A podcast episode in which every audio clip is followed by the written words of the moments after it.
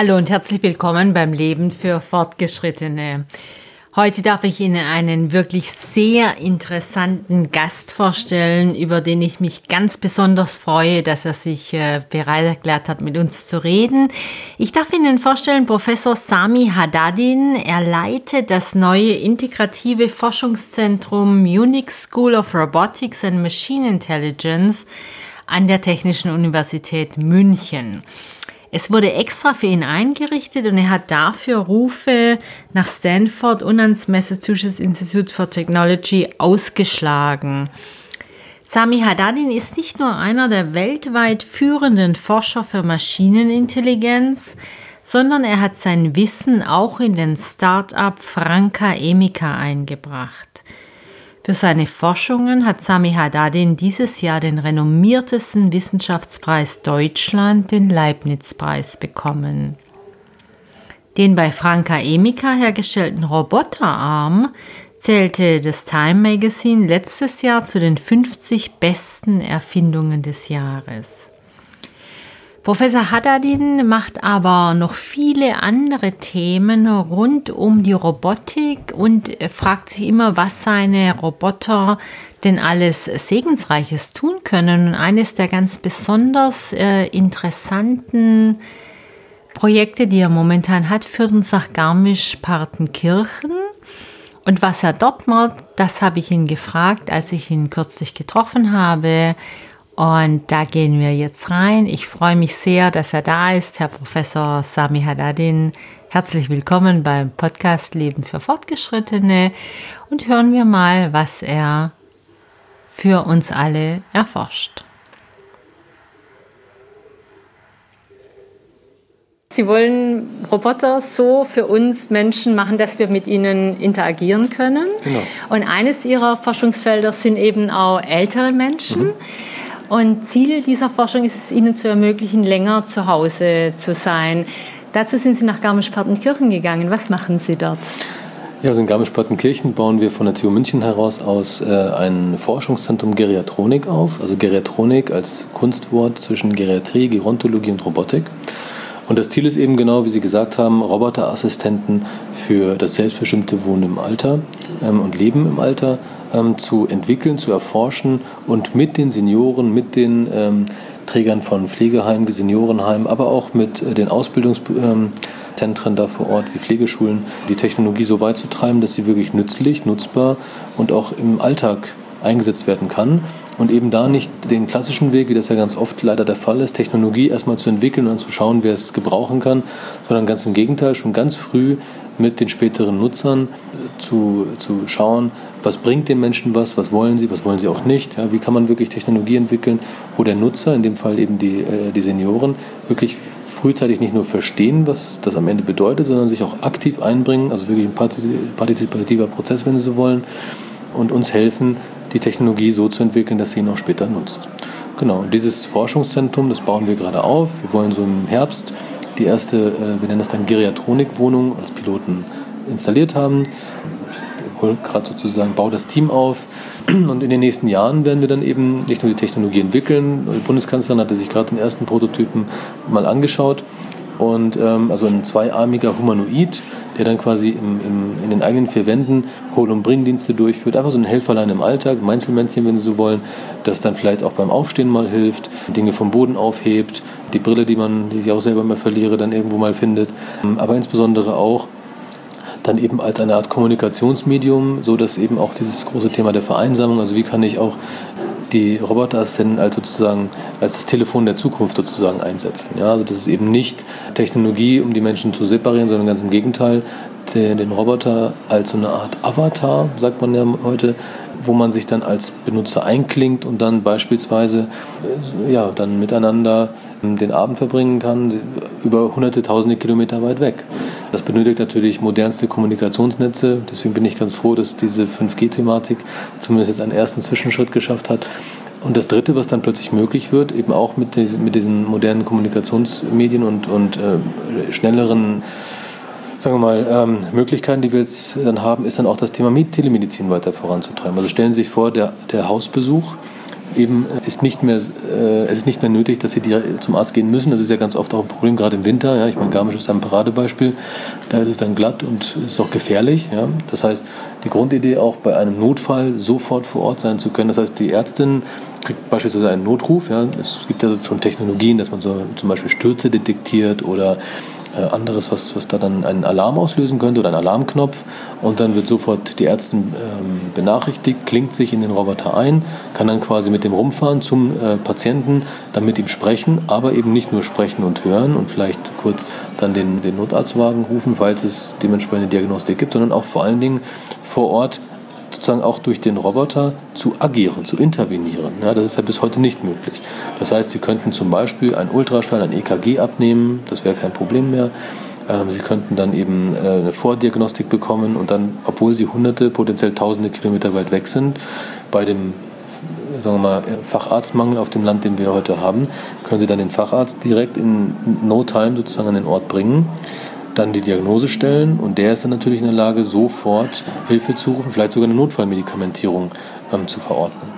Das klingt jetzt ja fantastisch in mehreren Sinnen des Wortes. Also fantastisch äh, als Vision, aber eben auch fantastisch, also wirklich weit weg eigentlich. Deswegen lassen Sie uns nochmal sortieren. Also das Meinzelmännchen oder die Meinzelfrau, die dann mhm. bei meiner Oma in der Wohnung steht, irgendwann demnächst, äh, oder bei meiner Mutter in meinem Fall.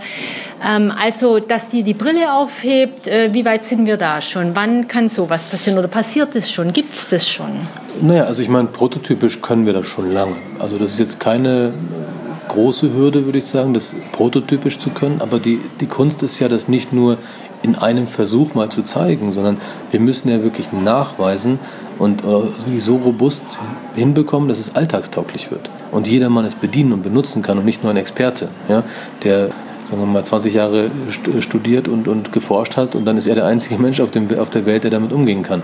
Ein großer Schritt, den wir gehen müssen, ist eben diese Alltagstauglichkeit und Nützlichkeit zu erzeugen. Und da muss ich sagen, sind noch ein paar Jahre Forschung und Entwicklung notwendig, aber eben genau die, die ich jetzt angesprochen habe, mit den Menschen, weil mhm. nur die können uns sagen, was sollen wir tun, damit es nützlich und einsetzbar wird. Weil das ist, äh, da, da glaube ich, sollte man nicht den Fehler begehen, zu glauben, dass man sich in diese Situation hineinversetzen kann. Ja? Also das ist jetzt kein Gedankenexperiment, sondern das muss man wirklich machen. Und dafür ist dieses Zentrum auch gedacht, das ist als Begegnungsstätte auch gedacht, dass man diesen Austausch hat. Und ich glaube schon, dass es eine Sache ist, die man in den nächsten fünf Jahren, werden wir viele der Dinge, die ich gerade gesagt habe, in diesen Pilotwohnungen schon sehen. Und zwar in einer Robustheit und Alltagstauglichkeit, die weit über das hinausgeht, was wir jetzt vielleicht bei uns im Labor mal zeigen, in einer Demonstration. Und bis solche Dinge dann wirklich im, im, im, kommerziellen Einsatz sind, das wird noch eine Weile dauern. Da sind auch viele Fragen Zulassung, Sicherheit, Datenschutz, die müssen alle auch mit berücksichtigt werden. Und ähm, da, glaube ich, ist aber auch die Lösung, solche Living Labs sozusagen aufzubauen, dass sich von Entscheidungsträgern bis hin natürlich zu den Senioren sich ein Bild gemacht äh, werden kann darüber, was das denn bedeutet, diese Technologie und wie man sie einsetzt. Das, ich kann Ihnen das jetzt beschreiben, aber das zu erfahren, zu begreifen, zu erleben, zu sehen, dafür ist sowas, glaube ich, von zentraler Und haben Sie schon Mieter, die sich auch bereit erklärt haben, da mitzuspielen? Weil die werden ja, ja letztendlich auch ja. überwacht dann die ganze Zeit, müssen sie ja wahrscheinlich, nee, oder? Genau, das ist ein wichtiger Punkt. Ähm, also ich sag mal, ich beschreibe vielleicht ganz kurz den Prozess, wie wir dahin hm. wollen. Das erste ist natürlich, eine Pilotwohnung aufzubauen, die erstmal im Forschungszentrum verankert ist, die erstmal die Grund Fragen klärt. Also das ist sozusagen die Barrierefreiheit von morgen. Ne? Was ist die Geriatronik von morgen? Was, oder die Geriatronikwohnung? Was sind die, wie können wir die Technologie so einsetzen, dass sie auch nicht stört, dass man sie nicht im Alltag als, als Fremdkörper empfindet, sondern dass sie einfach eine Natürlichkeit bekommt. Mhm. Das ist der eine Schritt. Der andere Schritt ist ne, genau dieses Thema von Datenschutz, was ich schon angesprochen hatte. Wie können wir und was müssen wir tun, damit die Persönlichkeitsrechte absolut gesichert werden? Welche Codierung, also welche Verschlüsselungsmethoden müssen wir einsetzen? Also dieses ganze Thema Cybersecurity muss da natürlich durchexerziert werden. Das sind alles Dinge, die eben auch gemeinsam zum Beispiel mit, mit Juristen gerade erarbeitet werden. Was können und was müssen wir tun, damit es dann dementsprechend auch sicher ist und eben auch kein Überwachungssystem wird am Ende, sondern eben ein nützliches Helferlein im Alltag. Und die Grundidee ist ja auch nicht, dass alles mit allem vernetzt ist. Ja, das ist ja so eine, eine Social Media ein großes Thema und deswegen ist ja auch so viel Transparenz plötzlich da bezüglich der Nutzer. Sondern die Idee ist natürlich auch ein System zu haben, was nicht die Vernetzung benötigt, sondern die Intelligenz ist vor Ort und man hat gewisse Kanäle, ne, der Avatar, über die man dann mit den Menschen interagiert, aber es ist kein Überwachungsmodus, sondern das hat bestimmte Rechte. Ja? Ein bisschen wie ein Systemadministrator, mhm. der dann gucken kann, dass das System in Ordnung ist. So, und solche Dinge werden dann dort auch verprobt.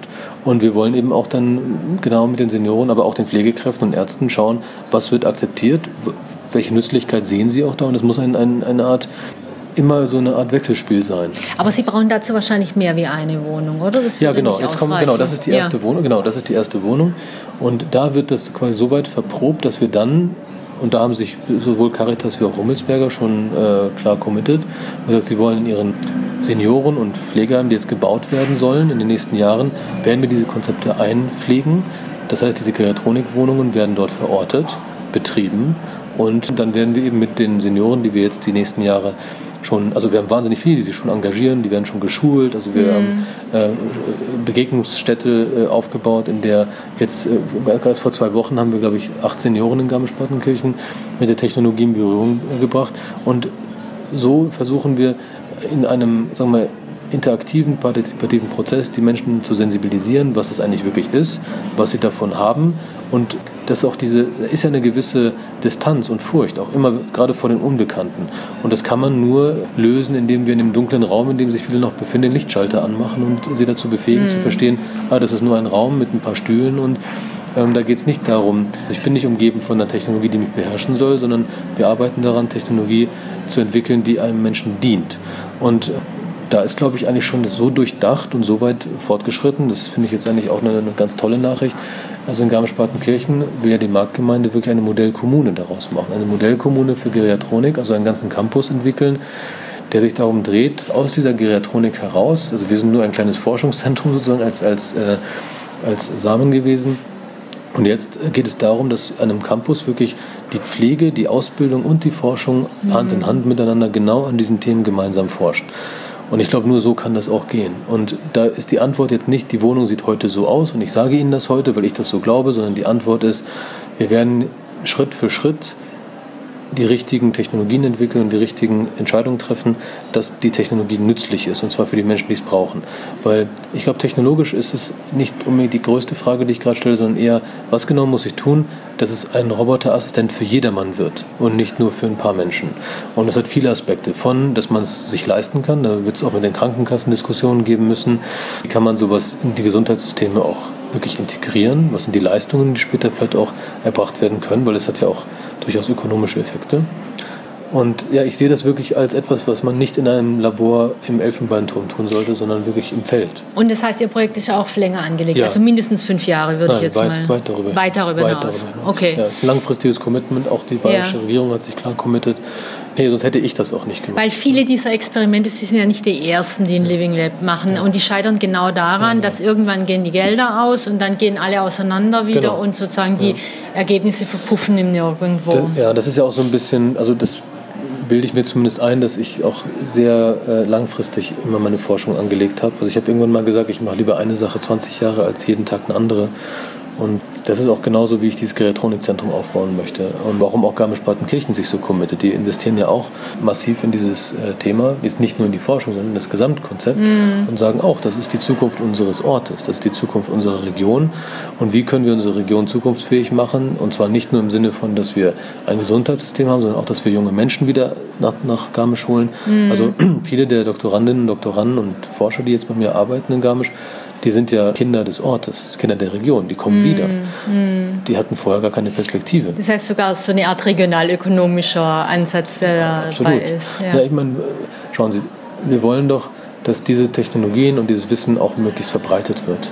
Das geht doch nur so. Ja, wir ja. können doch nur auch in so diesen Mikroökosystemen die Dinge verbreiten und nur auch dort können wir sie nur zur Reife bringen das funktioniert auch in der Großstadt so nicht, was wir da jetzt in Garmisch-Partenkirchen aufbauen. Sondern das muss ja dieses gesamte Ökosystem sein, das muss nah beieinander sein, da, ja. die Wege müssen kurz sein, wie man so sagt. Es muss, es muss auch irgendwie dieser, der demografische Wandel hat ja in Garmisch auch schon zugeschlagen. Also man, man hat da ja schon diese Altersverteilung, die wir in Deutschland in einigen, in 10, 20 Jahren dann auch bekommen, ist dort schon.